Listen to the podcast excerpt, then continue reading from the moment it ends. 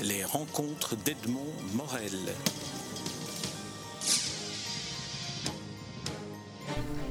Damien de Samory, je suis très heureux de vous rencontrer à l'occasion de la publication de votre premier roman intitulé La vie en ville, un roman qui paraît dans les éditions Diagonales, une nouvelle maison d'édition qui se dédie exclusivement au, premier roman. Alors racontez-nous d'abord brièvement d'où vous venez et ce qui vous a conduit à l'écriture romanesque et à ce livre. Alors, je viens de Bruxelles. Euh, l'écriture romanesque, en soi, euh, J'y suis venu après plusieurs autres euh, essais dans le but de trouver une, une, forme, non, une production artistique, disons. J'avais d'abord voulu faire de la photo et puis de la peinture, mais ce n'était pas vraiment quelque chose qui allait bien avec mon tempérament peut-être, ou en tout cas, je n'avais pas du tout le talent. Certainement pour la peinture. La photographie, c'était un petit peu trop en anglais on dit still, immobile, disons. Mm. Ça ne me plaisait pas assez. Et alors après, euh, le plus simple, après avoir essayé ces deux choses relativement compliquées, l'une d'un point de vue technique, parce qu'il faut quand même avoir l'appareil photo, il faut amener ses photos à développer, ce genre de choses, et l'autre d'un point de vue euh, euh, de talent, hein. il faut quand même pouvoir peindre, ou au moins avoir de très bonnes idées à ce niveau-là. Vu que je n'avais pas ça, je suis reparti à la base, si on veut. Et la base, pour moi, c'est un papier et, et un bic. Et tout simplement laisser faire l'imagination et puis euh, travailler euh, opiniâtrement pour pouvoir euh, sortir de quelque chose, ou plutôt sortir quelque chose qui vaille la peine d'être fait. Et ça m'a pris, ça m'a pris des années avant de sortir quelque chose qui vaille la peine d'être fait. Alors, votre roman est, un, roman qui a, plusieurs, euh, euh, plusieurs caractéristiques. La première, au niveau narratif, il est écrit chapitre après chapitre avec un point de vue différent, le point de vue du protagoniste principal, Antal, et de l'autre, un point de vue qu'on appelle omniscient, c'est-à-dire que vous voyez de plus loin euh, dans quelle situation vous mettez les personnages que vous avez inventés. Comment s'est construit ce, cette structure du roman? Alors, d'une part, j'étais très intéressé par euh, le roman de genre, c'est-à-dire par exemple le roman noir ou le, roman policier, ce genre de choses. Euh, mais ce qui me ce qui m'ennuyait toujours un petit peu dans ce type de roman, c'est euh, la manière dont on abandonne trop vite la réalité des personnages pour se concentrer un peu trop à mon goût sur l'intrigue. C'est-à-dire que tout est sacrifié pour euh, un beau retournement de situation ou un bel effet ou ce genre de choses. Et donc moi, je voulais vraiment essayer de passer le plus de temps possible sur mes personnages, sur leur vie de tous les jours et sur des, aléas sans trop de gravité, disons, des choses qu'on pourrait euh, vivre euh, tous les jours. Et donc c'était un peu revoir la... comment dit-on le, rapport entre donc l'intrigue et le personnage. Et dans ce sens-là, pour moi, l'intrigue, c'était le il et les personnages, le jeu. Et donc, on passe de l'un à l'autre. Et euh, c'est dans le il qu'on se sent vraiment happé vers quelque chose qui va arriver euh, plus tard dans, dans, le roman, ce qui est vraiment pour moi le, la définition de l'intrigue. Et tandis que le jeu, on avance tout doucement dans la vie du personnage, la vie de tous les jours, qui, à mon sens, est beaucoup plus intéressante que l'intrigue.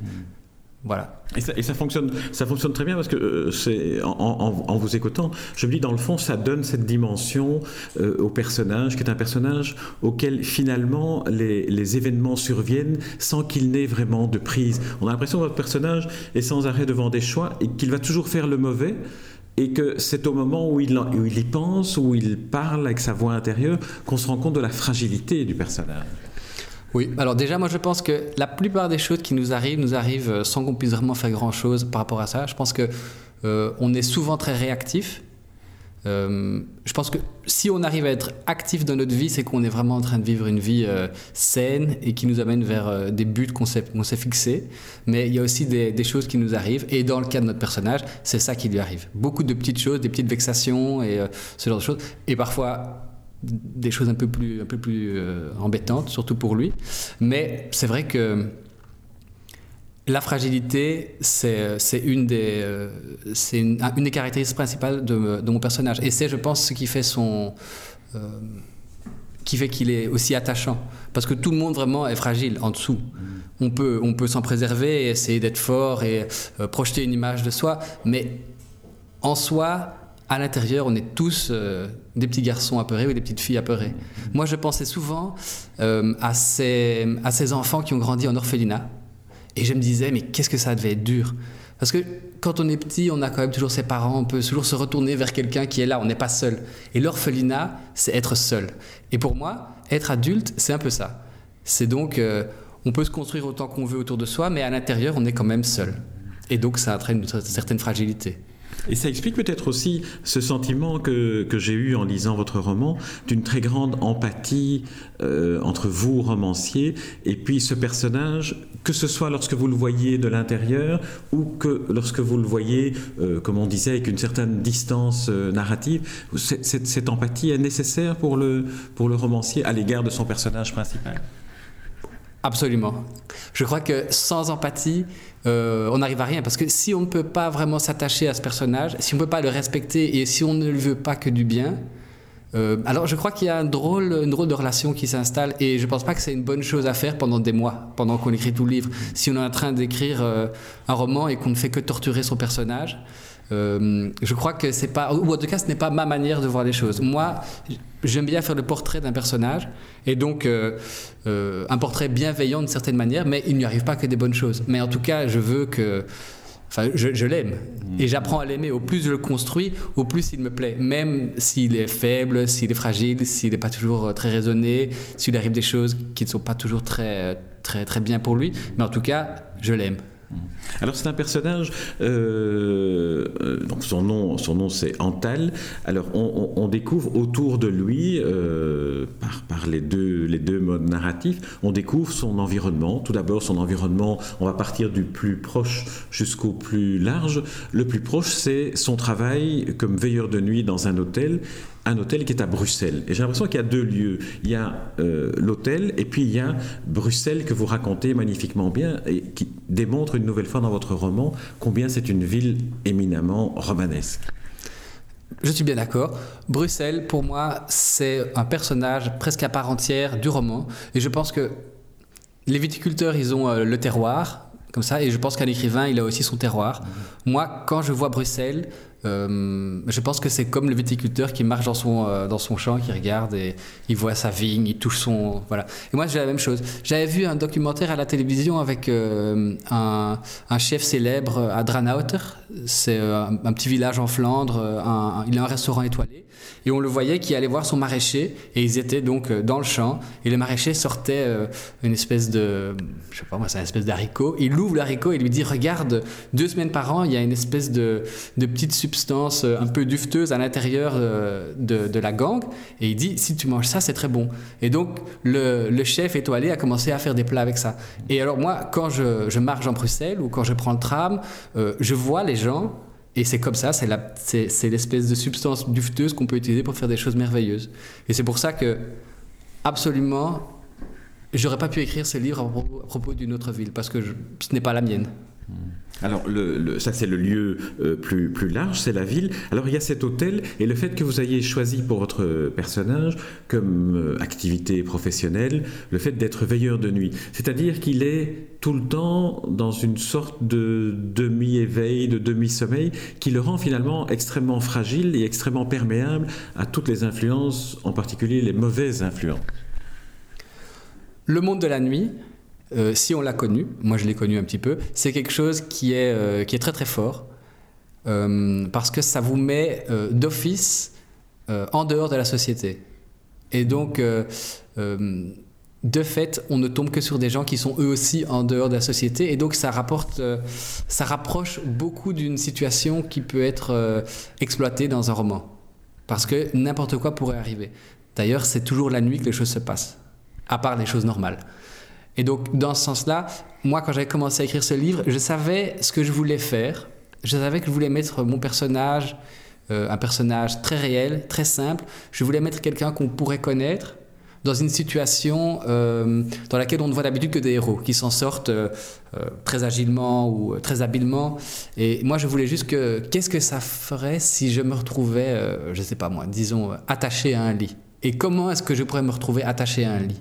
Et donc je suis parti un peu d'une idée, euh, euh, de ce type d'idée, et je me suis, j'ai essayé de me faire le, cheminement euh, romanesque, si on veut. Dire, bon alors, pour que je sois attaché sur un lit, il faudrait qu'il se passe ça, peut-être ça, peut-être ça. Et donc après, j'ai créé mon personnage. Et au fur et à mesure, j'ai essayé de, trouver euh, cette, espèce de cette espèce de lien vers être attaché sur un lit, disons. Oui, euh, là c'est un, des épisodes de, la fin du roman. Il le personnage se retrouve finalement, mais on ne dira pas par quel cheminement, dans cette, dans cette situation-là. Euh, au début du roman, vous avez une phrase très forte dans laquelle il dit, euh, puisque là il est à la première personne, une main invisible et malveillante s'était emparée de mon destin. Finalement, c'est un peu ça, être romancier, c'est euh, imposer à un personnage des destins euh, malveillants. et vous avez donc choisi cette, voie-là qui est celle du thriller, du roman noir, malgré tout? Disons que lui, hein. oui, oui, oui, lui il dit malveillant, mais c'est parce qu'il il est pris dans dans les choses qui se passent. Donc il ne se rend pas compte que je l'aime, parce que je lui ai dit que je l'aime déjà, alors quand même. Mais oui, j'ai choisi absolument la voie du thriller, parce que donc, comme je disais, moi le genre, ça me plaît, parce qu'il y a cette intrigue qui quand même vous porte et, euh, et vous entraîne vers l'avant. Simplement, euh, c'est voir la relation entre la quantité d'intrigue et la quantité euh, de personnages. Parce que sinon, moi, je voudrais lire que du, euh, que, de, que du genre, que du thriller, ce genre de choses. Si seulement il voulait bien euh, un, peu, un peu plus parler de la famille, un peu plus parler de, la manière dont les gens font leurs courses. C'est plutôt ça qui m'intéresse. Qui Mais avec en plus, donc, euh, je sais pas moi, des meurtres, des choses qui arrivent, mais qui arrivent à des vrais gens pas quelqu'un qui va s'en sortir de toute façon. Quoi. Alors qu'est-ce qu'on qu'est-ce qu'on peut dire alors de l'énigme dans laquelle il, euh, il entre au début du roman? Qu'est-ce que, qu'est-ce que vous voulez que celui qui n'a pas encore lu votre livre sache après vous avoir écouté du début de l'intrigue Peut-être que vous pouvez nous la dire? Hmm. Oui, mais il faut pas trop en dire parce que ah c'est, pour ça, que je vous laisse. c'est pour ça que je vous laisse vous débrouiller avec ça. Mais si vous voulez, on peut, faire d'une autre manière. D'accord. Alors, on va, on va, parler, on va parler des autres personnages qui gravitent autour de lui, parce que finalement, comme ça, vous en direz un peu quand même. Euh, alors, il y a d'abord la, famille, le père, la mère et la sœur Corinne. Alors, la sœur Corinne est l'exact opposé du Dental. Euh, la sœur Corinne est entrée dans une petite vie euh, comme faite sur mesure pour, pour elle, avec mari, enfant, et, et, et lui est à l'extrême opposé. Il aimerait bien écrire un roman, votre personnage. Et d'une certaine manière, on pourrait même dire que si lui est de la nuit, elle est du jour. Et donc vraiment, elle est plutôt fermée à beaucoup de choses et vit une vie, comme vous dites, euh, très simple, très rangée, très sécurisante. Et lui, par contre, est dans cette vie de la nuit où tout peut arriver. Et donc ça, entre autres, euh, on peut aussi créer un roman. Et donc lui, c'est ce qu'il c'est ce qu'il a comme, euh, comme ambition. Euh, c'était un peu pour le, rendre encore plus proche de moi, mm. parce que ça me faisait plaisir de mettre euh, beaucoup de moi dans ce personnage, du moins dans son ancrage, pour après vraiment m'en distancier. Parce que justement, comme ça, je peux en faire quelqu'un de très vrai et de très fragile. Et donc, son roman, bah c'est d'une certaine manière une autre, une autre issue parce que c'est un, un, garçon qui s'ennuie beaucoup dans sa vie, qu'il trouve trop rangé, même s'il travaille la nuit. Et donc, euh... Parce que c'est une vie particulièrement ennuyeuse qu'il a. Hein. Il est gardien d'un hôtel le, plus haut de gamme du bas de gamme, dites-vous. Hein. le bas de gamme du haut de gamme. Voilà. Donc c'est pas c'est pas en plus un, un, un, endroit où il va faire des rencontres euh, exaltantes. Euh, donc c'est tout est un peu minable, je dirais, dans sa vie. C'est ça. Et donc il a quoi? Il a une issue de secours, mais euh, qui n'en est pas vraiment une parce que c'est tellement illusoire, c'est de d'écrire ce roman. Donc euh, il cultive euh, ce désir et, et, ce rêve. Et puis l'autre, c'est peut-être de s'ouvrir à l'inconnu et d'accepter de prendre le risque de vivre sa vie. C'est un peu ça qu'il se dit au début. Je m'ennuie tellement que ma vie vaut la peine d'être vécue et il faut que je la vive. Et donc, il, s'ouvre un peu à toutes les, propositions, comme un, pari, d'une certaine manière. Alors vous avez inventé euh, un personnage de père et un personnage de mère pour Antal et pour euh, sa sœur Corinne. Alors là, ce sont des personnages euh, hautement désespérants, je dirais. Désespérants bah, Je pense pas, parce que je pense que chacun, à sa manière, aurait pu être très très heureux mmh. si seulement ils avaient pu un peu mieux communiquer. Parce que je pense que euh, je, suis euh, un fervent défenseur des, hobbies. Je pense que le hobby, c'est une manière de, de, se construire et de se réaliser dans la vie. Et ces deux personnages ont clairement un, hobby, chacun. Mais la seule chose, c'est qu'ils se, sont, se sont écartés et, et ils se sont un peu perdus. Et je pense que dans le couple, si on se perd et qu'on peut après se, se, concentrer sur autre chose que le couple, euh, alors c'est un peu foutu quoi. Et donc ça, ça, ça leur pourrit la vie, je pense, mais, euh, mais de manière très diffuse, parce que c'est pas le genre de personnes qui vont euh, mettre les choses sur le tapis et essayer d'en sortir. Enfin, la mère essaye un petit peu à coup de broderie oui, elle essaie, de communiquer avec son mari qui s'éloigne d'elle en lui brodant des signaux pleins de, euh, plein, de sous-entendus freudiens, je dirais. Et alors lui a deux, deux hobbies. L'un, c'est de faire chanter des oiseaux, et puis l'autre, euh, c'est de vivre avec ses, ses pressentiments. Il a été la victime d'un pressentiment. C'est-à-dire, il était, il était dans le train, il a eu un pressentiment, il a sauvé la vie de milliers de personnes. Et, euh, et depuis lors, euh, il est persuadé que ces pressentiments ont une valeur euh, que d'autres personnes ne, ne, penseraient pas. Donc, ça lui met comme une pression. Il se dit maintenant, il faut que mes pressentiments, j'en fasse part à mes proches. Si j'ai l'impression que quelque chose va se passer, il faut vraiment que je le communique. Donc, c'est plus qu'un hobby, ça, c'est plutôt un poids un, poids à porter. Euh, le hobby, ce sont les oiseaux. Le hobby, ce sont les oiseaux, parce que les oiseaux, euh, c'est une manière de vraiment se vider complètement. Avec les oiseaux, on ne doit, pas parler. On peut les écouter chanter, on va, on va en Flandre faire des concours, on s'entraîne au fond du jardin. C'est euh, c'est quelque chose de très beau. Mais quelque chose de, je pense, très, très relaxant. Si on est constamment attaqué par ses pressentiments, si on a l'impression que d'horribles choses vont arriver à tous nos proches. Et surtout si nos proches commencent à en avoir marre euh, d'écouter nos pressentiments. Alors, Damien de Samory, on ne va pas en dire plus du roman parce que sinon on devrait, on devrait dévoiler, mais peut-être parler du roman en tant que livre. Comment vivez-vous l'aventure éditoriale que vous êtes en train de vivre avec les éditrices de Diagonale que j'ai rencontrées par ailleurs? Je ne pense pas que cela aurait pu mieux se passer. Donc c'était très intéressant parce que je venais d'un euh, d'un contexte, euh, bah, euh, bah, voilà, disons de hobby. J'étais dans ma chambre, j'écrivais des livres. Et le fait de se mettre dans un contexte professionnel, c'est-à-dire trouver une maison d'édition et puis avoir des rapports professionnels avec des personnes qui, même si elles sont bienveillantes et tout ça, sont là quand même pour que leur affaire tourne aussi.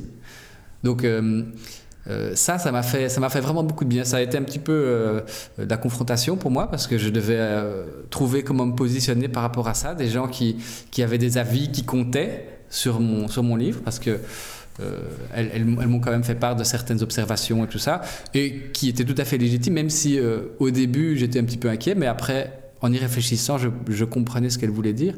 Mais l'un dans l'autre, je me suis vraiment ah, excusez-moi, il y a un écureuil.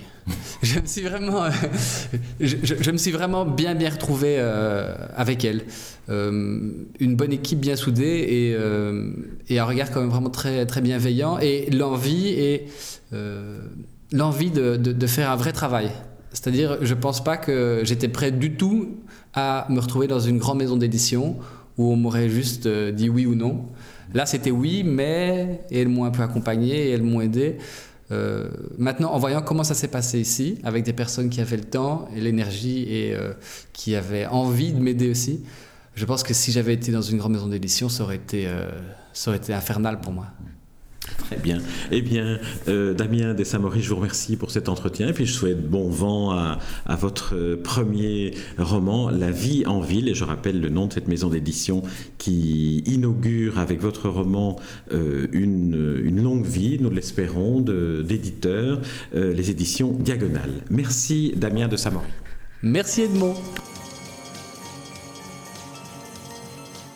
Les rencontres d'Edmond Morel.